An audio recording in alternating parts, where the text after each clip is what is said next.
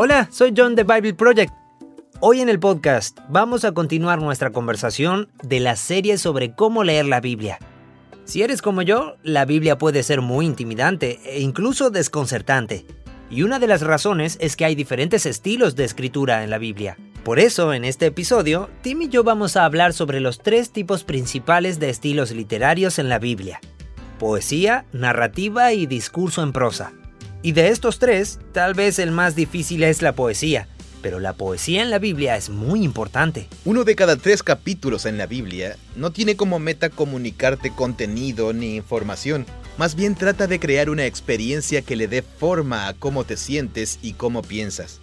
Para mí eso es extraordinario. Un tercio de la Biblia está conformado por este tipo de literatura. En este episodio desglosamos algunos ejemplos de poesía, narrativa y discurso que aparecen en la Biblia y hablamos de sus diferencias. Aquí vamos.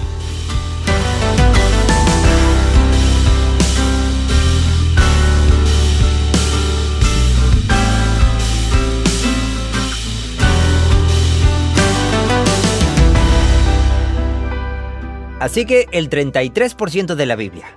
Ese es un número muy claro. Eh, 33. Sí, sí, ya me olvidé de las cifras decimales cuando hice los cálculos. Eh, lo hice por capítulos. Ah, ok. Y después eh, lo escribí en estas notas. Eh, lo tengo en alguna parte de mis notas. Ah, ah, sí, aquí está. Eh, 502 capítulos de la Biblia son de narrativa.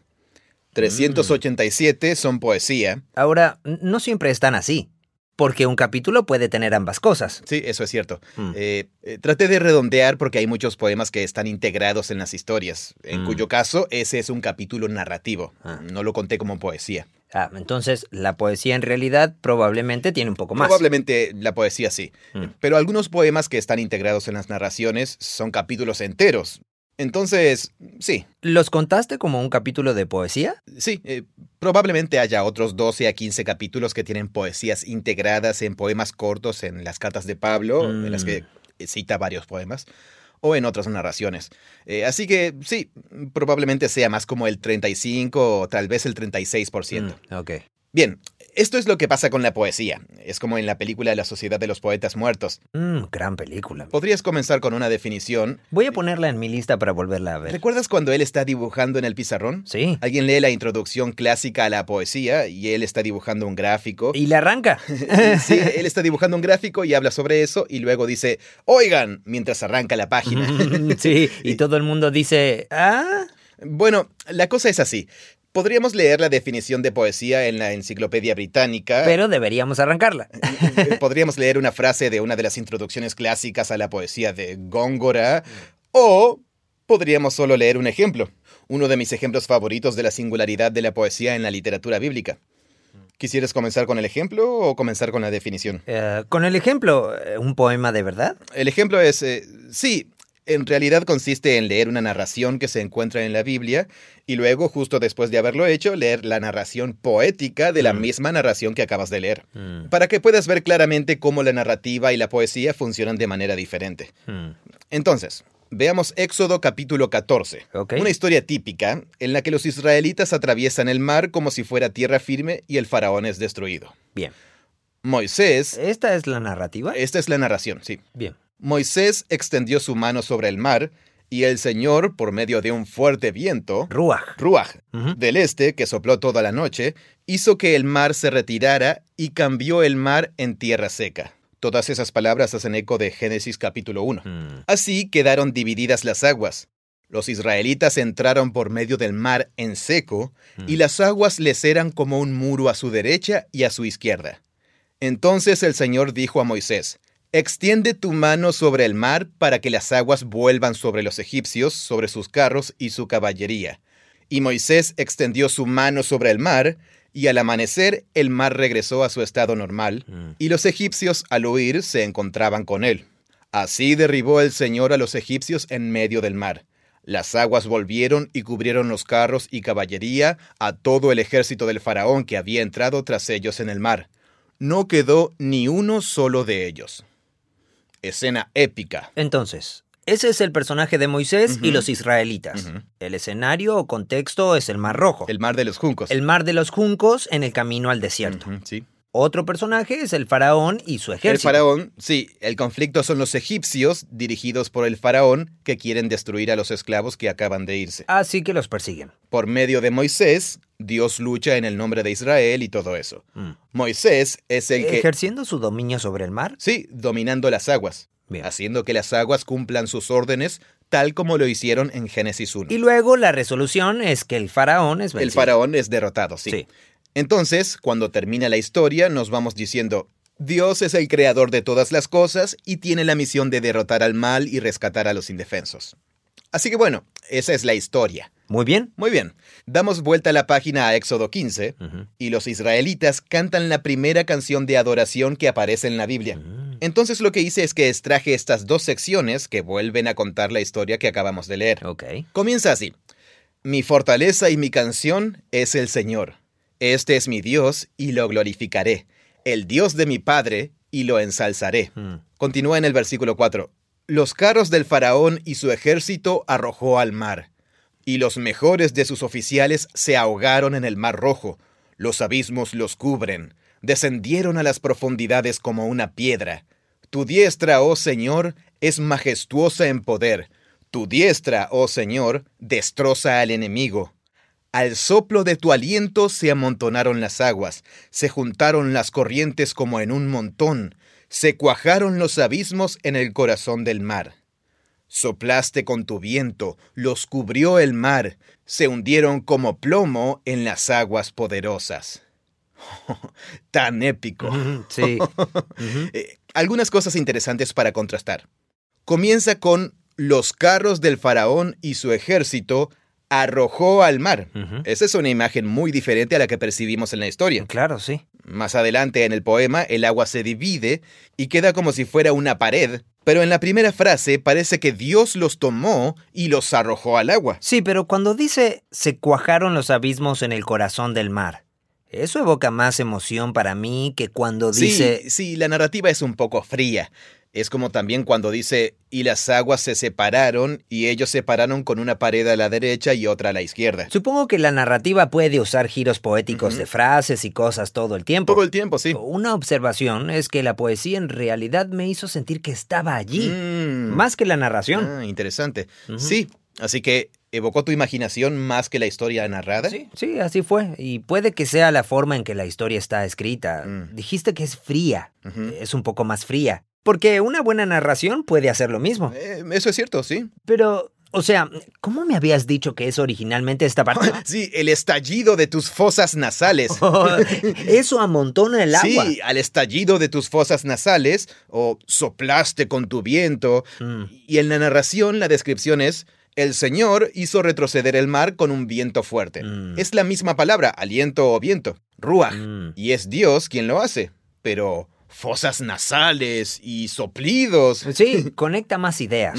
Entonces sí, la poesía... Aquí hay uno más. Ah, Eh, ok. La mano de quién es más importante en la narración. Mm, la de Moisés. Moisés extendió su mano. Sí. Luego Dios dice, extiende tu mano, Mm. y Moisés extendió su mano.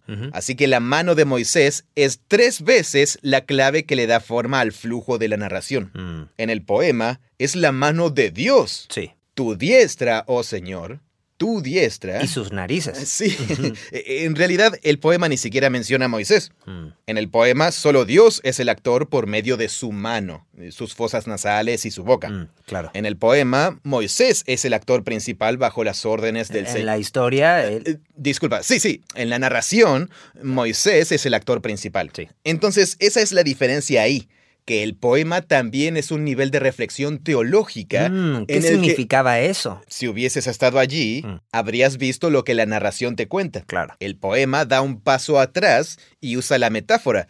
Dios tiene grandes fosas nasales.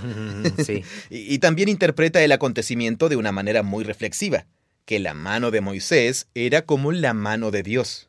Todas las imágenes vívidas de que ellos se hunden, los soldados se hunden, se ahogan. El peso de... Él los llama plomo, Sí, se hunden como plomo y como rocas. como piedras. Sí, así que ahí lo ves, está bien, entiendes la experiencia. Entonces, ¿qué es lo que acaba de suceder? Bueno, parece que el poema era como si No me preocuparía por asegurarme de que el personaje... eh, bueno, no sé. La cosa es que los poemas y las historias definitivamente se superponen. Por ejemplo, si dibujaras un diagrama de Venn, Sí, claro. podrías Sí, sí, sí, poner sí. en medio una narración muy poética. Estamos reflexionando sobre el recuerdo de un acontecimiento o una experiencia. Sí, porque hay otro tipo de poemas que son tan abstractos Mm. que te suscitan sentimientos y emociones y pueden evocar ideas. Bueno, seguro. Esos serían poemas que no reflejan Una historia, una historia. En este caso, esta sí la refleja. Esta sí que la refleja. Parece que está como en el medio. Sí, porque en este caso... este el- poema tiene una narración. Sí, sí, que- porque es un recuento poético Sí, de una historia. de un recuerdo. Sí, es cierto. Y, y sí, en este caso es por eso que es un buen ejemplo, Mm. porque el poema está anclado en algo que parece más familiar. Claro. Entonces, no es como poesía abstracta, pero las técnicas y el modo de comunicación son totalmente poéticos. Entonces, los elementos de la historia están ahí. Pero, ¿qué más tiene que nos haga pensar, ah, esto es más poesía? Sí. Y parece ser su estructura libre. La secuencia en realidad no es tan importante. Sí, claro, no se trata de la secuencia. Eh, eh, ¿Mencionaste que tu imaginación estaba más despierta? Sí, y creo que eso es por el uso mucho más prolífico de metáforas. Mm. Me hace conectar las ideas que o no había conectado anteriormente o que me ayudaron a ver. Bueno, tal vez sí las había visto, Mm, pero sí. simplemente lo que hace es sembrar esa idea delante de mis ojos. Sí, claro, entonces despertó tu imaginación mediante el uso de metáforas en las que no habías pensado. Eso. O sea, nunca habrías leído la narración y hubieras dicho, ay, Dios hizo estallar con sus fosas nasales. Mm. Y luego la emoción. ¿Sentiste algo al pensar en Dios haciendo estallar con el aliento de sus fosas nasales? Claro. Sí. O simplemente el ejemplo de la pared de agua. Mm. Para mí esa es la imagen más magnífica de la historia. ¿En qué parte de la historia está? Eh, se cuajaron las aguas. Pero, ¿dónde está en la historia real? Ah, eh, en el versículo 22. Un muro a su derecha y a su izquierda. Ahí sí, está. Sí. sí. Una pared de agua a su derecha y a su izquierda. Esa es una imagen increíble. Sí, lo es. Eh, De hecho que lo es. Sí, es una imagen intensa. Cuando la leo en la historia digo, wow, qué intensidad. Eh, pero cuando llego al poema y dice, se cuajaron los abismos como muros en el corazón del mar, está en realidad haciendo como si los abismos... eh, ¿Cuál es la palabra? Ah, hace una especie de sinestesia con los abismos, antropomorfizando las aguas. Mm. Los abismos se cuajaron. Se cuajaron los abismos como muros en el corazón del mar. Es como darle una caracterización a los abismos. Sí, haciéndoles cobrar vida. Dándoles vida. No eran una simple pared. Claro. Eran abismos que se cuajaban como muros en el corazón del mar. Mm. Entonces, en este momento, lo que pasa es que me estoy imaginando el muro y es igual de intenso. Pero ahora es incluso más emocionante. Sí, es, es como cuando se enfría la gelatina. se cuaja. Eh, ¿Cuál es la palabra hebrea ahí? Eh, ah, sí, es una palabra única. Eh, ya la busco. Debe de serlo para que usen una palabra tan única en español. Eh, de cafá, espesar, Mm. condensar o cuajar. Mm. Eh, se usa aquí, se usa una vez en sofonías cuando se habla sobre el vino que se deja reposar por demasiado tiempo. ¿Se cuaja? Eh, Eh, se, ¿se se pone todo espeso y repugnante. Mm, mm. Dios dice, yo escudriñaré a Jerusalén con lámparas y castigaré a los hombres que reposan como el vino en su sedimento.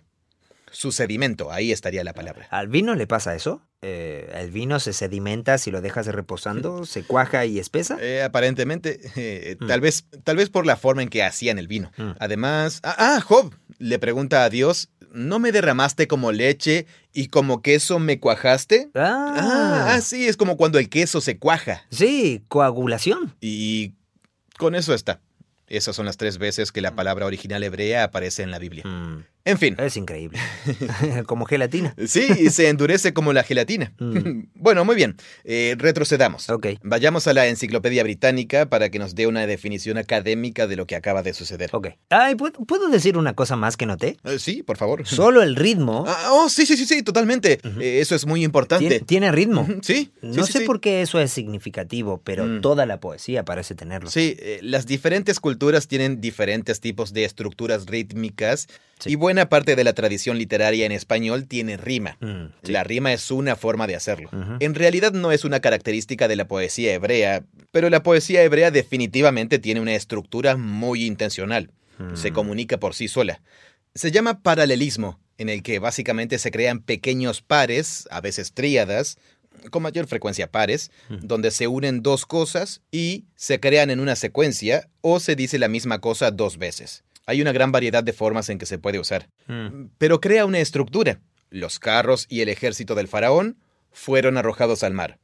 Los mejores oficiales del faraón se ahogan en el mar. Claro. Las aguas del abismo los cubren, descendieron a las profundidades como una piedra. Dice lo mismo tres veces seguidas. De tres maneras diferentes. Sí, totalmente. Tu diestra, oh Señor, es majestuosa en poder.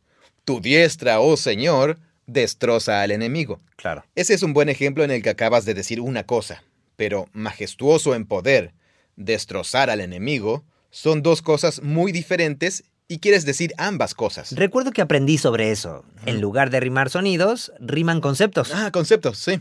Y luego en parejas o vas y vuelves sobre dos cosas que habías pensado. Mm. Las aguas les eran como un muro a su derecha y a su izquierda se empareja con se cuajaron los abismos como gelatina.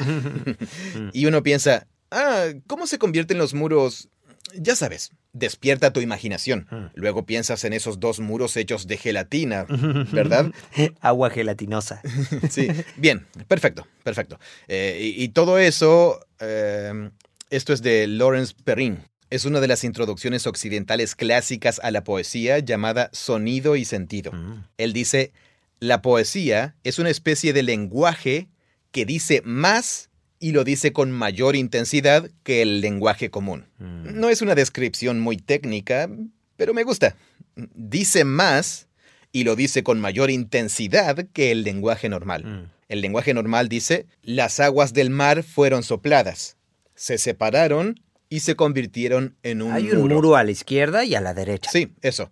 Estás diciendo mucho más cuando dices que las aguas se levantaron como un muro, Mm. con la figura retórica, se cuajaron los abismos en el corazón del mar. Mm. Ahí mismo estás diciendo más Sí. y lo estás diciendo con más intensidad. Sí. Y con la dupla, las aguas les eran como un muro y el abismo se cuajaba como gelatina. Ahora tu imaginación se libera para generar mayor significado Mm. que el que tendrían esas palabras por sí solas. Claro. Y eso es lo que hace la poesía. Es una forma condensada del lenguaje que usa y combina nuevas imágenes, metáforas e ideas, Mm. y luego tú, el lector, eres libre para crear tu propia experiencia. Mm. Es participación. Así como las historias te obligan a participar, la poesía te obliga a participar por medio de tu imaginación y por medio de tus emociones. Mm, Totalmente. Así que la poesía tiene como objetivo principal causar un efecto en cómo te sientes y cómo sueñas despierto, sí. se podría decir. Eh, su objetivo principal no es comunicar información. Creo que eso es un gran problema que tienen especialmente las tradiciones religiosas occidentales, porque, una vez más, pensamos que la Biblia es principalmente literatura de instrucción moral Mm. que una tercera parte sea poesía, que te forma y afecta la manera en que piensas, incluso moralmente, pero su objetivo principal no es decirte qué hacer. Mm, claro. Su objetivo es liberar tu imaginación y hacerte sentir. Esto en realidad me ha recordado un poema. ¿Has escuchado sobre Billy Collins? Mm, Es un poeta. cuéntame. Es un poeta fácil de comprender. Mm. Tiene un poema llamado Introducción a la Poesía. Hmm. Quiero leértelo. Les pido que tomen un poema. Ta- eh, también es instructor. Mm. Les pido que tomen un poema y a trasluz lo sostengan, como una diapositiva compleja, o aprieten su colmena contra sus orejas. Digo que suelten un ratón en un poema y observen cómo busca la forma de salir, o que caminen dentro de la habitación del poema y toquen las paredes buscando el interruptor de la luz. Quiero que hagan esquí acuático sobre la superficie de un poema, saludando con la mano el nombre del autor en la orilla. Pero todo lo que quieren hacer es atar el poema a una silla con una cuerda y sacarle una confesión por medio de la tortura. Comienzan a golpearlo con una manguera para descubrir lo que significa realmente. wow. Eso es muy bueno. Sí, es genial, ¿no? Wow. Eh, ¿Dónde está eso? Billy. Ah, Billy Collins. Intro- sí, introducción a la poesía. Lo voy a guardar para usarlo en futuras. para usarlo en futuras conferencias. ok. Es genial. Sí, sus poemas. Introducción a la poesía. Sí, Bien. ah, sus poemas son increíbles. Eh, es lo único que he leído últimamente de poesía que me dejó absorto. Mm. Eh, Sus poemas son geniales. Em, eh, un par de cosas. Tengo dos citas en las notas. Ok. Una es que la poesía usa una forma sorprendente del lenguaje. Mm. Esto es de Thomas Long.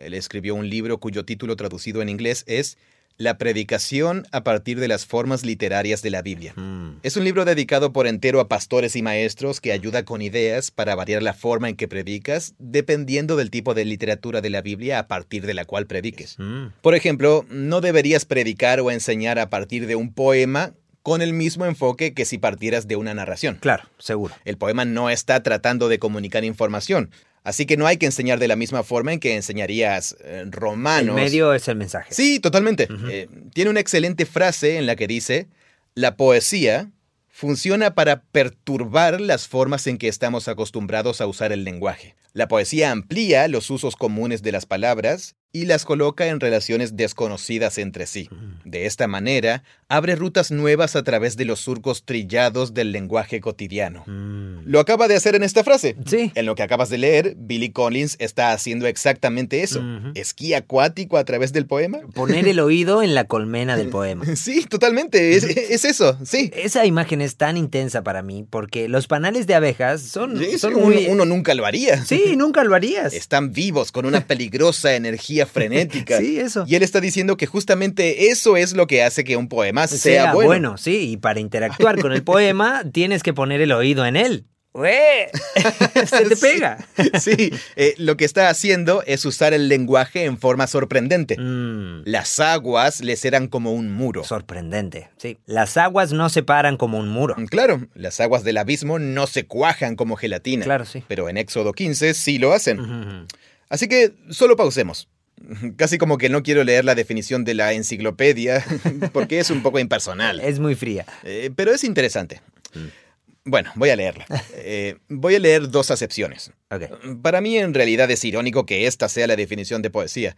Eh, Es un tipo de literatura que evoca una conciencia concentrada e imaginativa de la experiencia o las emociones propias por medio de un lenguaje bien elaborado y elegido por su significado, sonido y ritmo. No está tan mal. No, no, no, no, no está tan mal. Eh, solo que es una frase un poco larga y complicada. Mm, Eh, hay tres cosas. Evoca una conciencia imaginativa concentrada. mm. Entonces, concentrada Sí, hace más con menos. hace más con menos. Y evoca una conciencia imaginativa. Vas a lo profundo de tu mente y comienzas a pintar imágenes y eso. Claro. ¿Y de qué eres consciente a través de esa concentración de tu imaginación? De tu experiencia y tus emociones. Mm. ¿Y cómo logra eso la poesía? A través de un lenguaje bien elaborado que se elige por su significado, lo que también es cierto en la narrativa Mm. y también en un buen ensayo, pero también por su sonido y por su ritmo. Claro. El sonido y el ritmo comunican cosas que son realmente intangibles, pero comunican cosas, Sí. como en el poema de recién. Ah, el ejemplo famoso de esto es Lewis Carroll. Ah, Eh, en realidad no sé mucho sobre Lewis Carroll. Sí, yo tampoco. Era un autor y escritor británico de habla inglesa. Eh, ah, sí, escribió Alicia en el País de las Maravillas. Ah, bien, ok. Luego Alicia a través del espejo. Eh, pero escribió un famoso poema llamado Jabberwocky. Ah, sí, Jabberwocky. Y la casa del Snark. Pero... Y usa un lenguaje sin sentido, ¿verdad? Sí, sí, sí. El punto de Jabberwocky era usar palabras que no existen. Y que los sonidos den el significado. Eh, y los sonidos dan el significado y el ritmo. Bien, esta es la introducción. Ok. Asadeaba y los bizcágiles tobios, girospaban tadrenando la excienta, vagaban treviluchos borogovios, las ratuagas crichaban jos de quientas. ¡Wow! Sí, totalmente. Me imaginé una pradera, una especie de pradera oscura. Ah, sí, esa es la sadeaba. Ah, no, la excienta. ¿La accienta? Sí.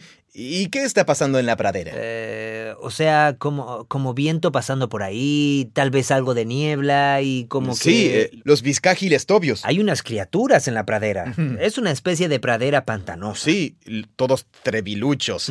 sí. Pero luego, las ratugas crichaban jos de quientas. es el comienzo del conflicto de la trama. Mm, es increíble. Algo va... Y, y- Sí. y es totalmente absurdo, pero comunica por medio del ritmo y el sonido. Eso es genial. Luego, cuando usa palabras que ya entiendes, mm, todo funciona. Sí. Bueno, eso es. Eso es la poesía. Mm. La poesía es increíble. Y no leo suficiente. Mm. En realidad este año quiero disciplinarme y voy a... Lee un poco de Billy Collins. Ah, eso es muy bueno. Sí, yo iba a comprar Los Cuatro Amores de T.S. Eliot. Oh, sí, eso también. Me dijeron que es uno de los poemas modernos más profundos. Yo también debería hacerlo. Lo gracioso es que es lo más fácil para no hacer, como antes de acostarse o algo así. Es como lo último, Mm. porque no es funcional. Sí, y a veces es difícil. Muchas sí, veces. totalmente. Eh, pero últimamente, eh, algunas veces hemos leído un poema en voz alta antes de apagar la luz. Ah, genial. Y siempre me voy a la cama con la imaginación despierta. Yo también quisiera memorizar poemas, Mm. pero nunca lo he hecho. Suena bastante elevado. Eh, ¿Quieres ser el tipo de persona que memoriza poemas? Sí, mi yo ideal es una persona que ha memorizado muchos poemas. Mm. Sí, ese es mi yo ideal. Muy bien. Eh, detengámonos y tal vez aterricemos el avión y digamos que un tercio de la Biblia tiene este tipo de literatura. ¡Qué locura! Una de cada tres frases de la Biblia. O una de cada tres capítulos. Mm, Uno de cada tres capítulos de la Biblia no trata de comunicarte contenido ni información. Mm, Más bien trata de crear una experiencia interesante. que le dé forma a cómo te sientes y cómo piensas. Mm, Para mí eso es extraordinario. sí. Los poemas reflexionan sobre todo tipo de acontecimientos concretos. El libro de lamentaciones trata de la caída de Jerusalén y... ¿Qué lo- pasaría si un tercio de los sermones que escuchamos eh, Mm, fueran sermones poéticos? Ujú. Sí, muy buena pregunta. Para mí es volver al sol versus el cuchillo. Nos gusta usar el cuchillo como herramienta. sí, sí. Es más fácil de manejar y rápido y decisivo. Logra que se hagan las cosas de una manera muy Y eficiente. si yo quiero, si quiero cambiar el comportamiento de la gente, tomo mi cuchillo y digo, esto es lo que esto significa, esto es lo que deberías hacer. Así es como deberías cambiar la forma en que piensas. Y, y las escrituras se comparan con un cuchillo o una espada. Como en Hebreos, una espada de doble filo. Sí, eso no tiene nada de malo. Es necesario. Sí, es necesario, sí, es cierto. Pero Pero, también luego, eh, eso no es todo lo que son las escrituras. un tercio de las veces, Sí. probablemente necesites sentarte y poner el oído en la colmena. Sí. ¿Y cómo sería eso? Creo que la mayor parte de la gente saldría de esa reunión dominical diciendo, bueno, eso fue medio raro. Eh, pero esa parte fue muy interesante. ¿eh? Y... Sí, pero es lo que se te pega. Se te queda como una espina. Sí, sí, Bueno, creo que aterrizamos el avión. sí, sobre este punto. Muy bien.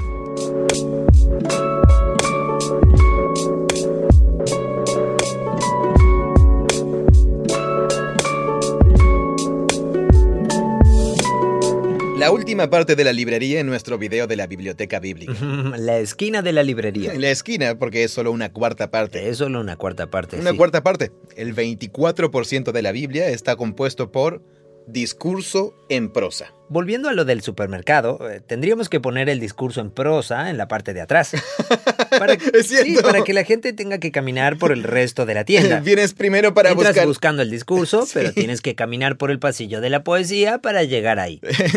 en realidad, más o menos así es como se organiza la Biblia si comienzas en la página 1 Es cierto. y si comienzas en la página 1 del Nuevo Testamento. Mm. En fin, eh, entonces el discurso en prosa puede que no sea un tipo de prosa tranquila. En la terminología técnica, la prosa discursiva es no ficción. Mm. En nuestra cultura la llamamos no ficción. No es narrativa. No es literatura. no la llamamos literatura. Mm. No es poesía. Son ensayos. Sí, y artículos, y también. sí, uno siente que está escuchando a alguien dando un discurso, Mm. un mini discurso o un pequeño ensayo. Es, la forma más rápida de transmitir información. Sí, típicamente tiene dos objetivos principales. Por lo general se trata de conseguir que tu oyente haga algo Mm, y lo persuades mediante una serie de argumentos o una serie de pruebas que organizas argumentativamente para persuadirlo a que haga algo. mm, En realidad esa es una parte realmente importante. El discurso en prosa no tiene como propósito principal solo darte información. mm. Sin embargo, tiene como objetivo que hagas algo. Quiere persuadirte a tomar cierto tipo de elecciones. Mm. Y lo logra activando tu intelecto, activando tu razón, activando tus capacidades racionales. Si una cosa es así y la otra es así, por ende el resultado será el siguiente, y por lo tanto, a la luz de todo esto, deberías hacer X, Y o Z. Claro. Ese tipo de proceso secuencial y lineal de pensamiento y razonamiento que conduce a resultados y decisiones racionales es una forma muy específica de funcionamiento de nuestro cerebro, Mm. totalmente diferente a la narrativa y a la poesía. Y una cuarta parte de la Biblia contiene este tipo de literatura. Mm. En el Antiguo Testamento, el mejor ejemplo es el libro de Deuteronomio, en el que Moisés trata de persuadir a los israelitas a que sean fieles al pacto. Da un discurso bien largo. Sí, todo el libro está ambientado como un discurso largo. Luego los ensayos, dentro hay leyes e incluso mini narraciones, Mm, pero las secciones más grandes de la primera mitad y del final tienen este tipo de discurso. Recuerda esto, eso nos enseñó esto, Mm. por eso sabemos que esto es cierto, por lo tanto, haz esto. mm, bien. Ese tipo de cosas. Sí. Así que lo vemos en Deuteronomio, pero Eclesiastés está conformado principalmente por esto. Mm, Eclesiastés tiene muchos poemas entrelazados, en realidad muchísimos, Eh, pero el marco principal, la forma en que el filósofo piensa, es básicamente, vi esto y llegué a la conclusión de esto. mm, Por lo tanto, voy a hacer esto. Y ese tipo de cosas. sí. Este tipo de literatura está llena de términos que funcionan como conectores lógicos, como Por lo tanto, y, por lo tanto, pero, porque, así que, como resultado, en realidad así es como aprendemos a seguir la línea argumental. mm, Recuerdo que cuando cursamos la clase de Introducción a la Lectura Bíblica con el profesor Ray Lubeck, mm, estudiamos por un semestre entero tanto narrativa como poesía. mm, sí. Estudiamos el libro de Jonás y luego todo un semestre sobre discurso en prosa. Sí, con Efesios. Y estudiamos Efesios. Sí.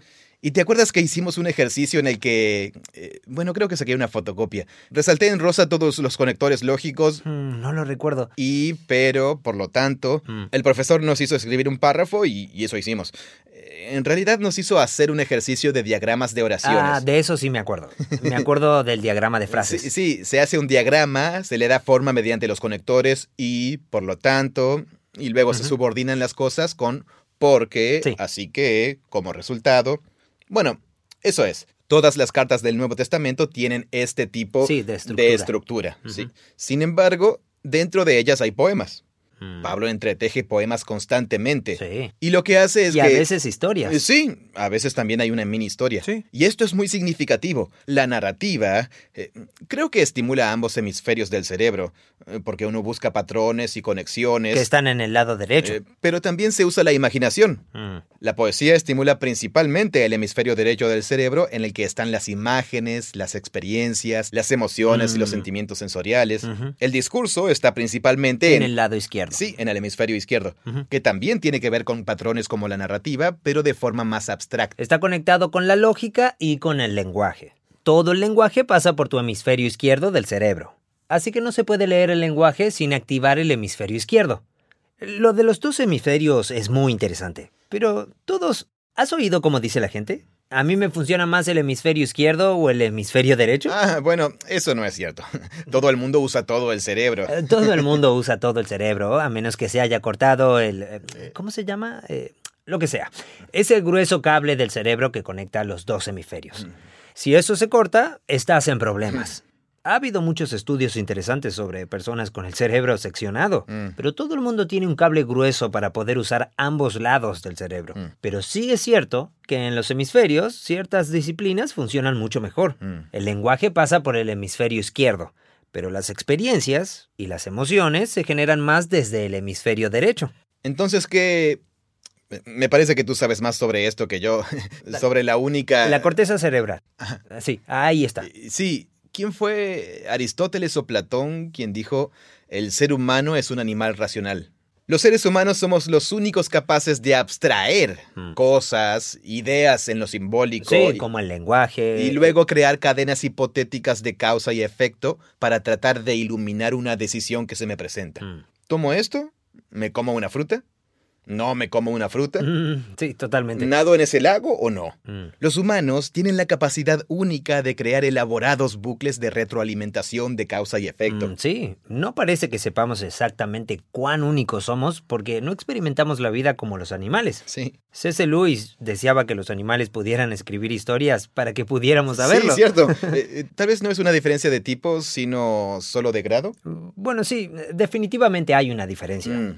Por ejemplo, nosotros tenemos la capacidad de comunicarnos a través de un lenguaje, algo que los otros animales no tienen. mm, mm. lo cual nos permite entender las cosas de manera mucho más abstracta y crear más conceptos. Cierto. Y también tenemos la capacidad de pensar en la vida como una historia. Ajá, sí. El pasado puede informar cómo pensamos el ahora y el futuro. Mm, Y también podemos imaginarnos el futuro y trabajar para lograr el futuro. ajá, Los animales simplemente no hacen eso. mm. Como una ardilla, cuando entierra una nuez, no piensa, oye, el próximo verano o, o el próximo invierno voy a estar muy contenta de haber enterrado esto aquí. Sí. No, en realidad tiene el impulso instintivo de enterrar la nuez. Mm. Y no sabe por qué. Lo más probable es que sea así. No lo sé con certeza, nunca he sido una ardilla.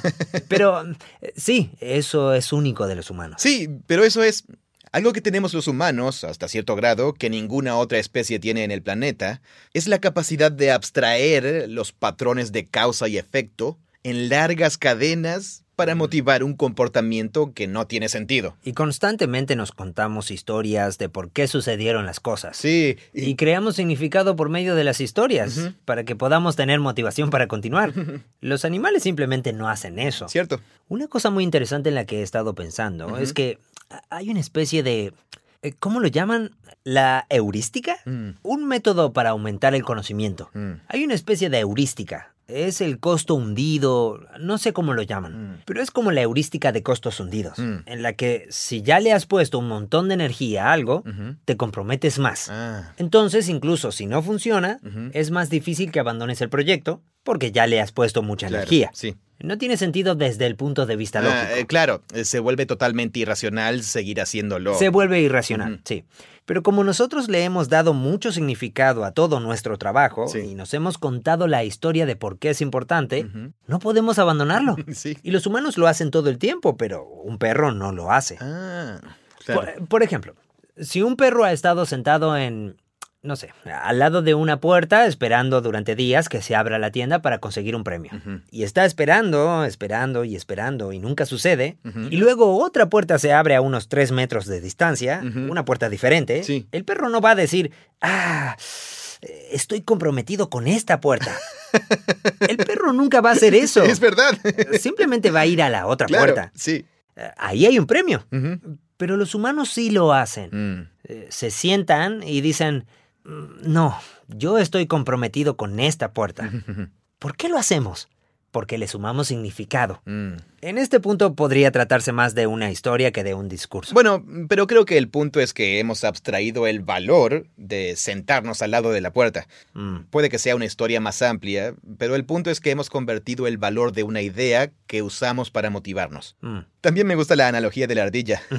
en un nivel básico también somos criaturas sensoriales de impulsos, Mm. por lo que maximizamos el placer y minimizamos el dolor. El cerebro reptiliano. Sí, pero también nos privamos del placer para lograr un objetivo a largo plazo y nos convencemos para hacerlo sobre una base de razonamiento abstracto. Mm. Esa es la diferencia entre el cerebro reptiliano y el neocórtex. Todos los animales tienen neocórtex. Mm, sí. Incluso un ratón. Es como el tamaño de una estampilla del correo. Es muy delgado y es una pequeña cubierta de su cerebro.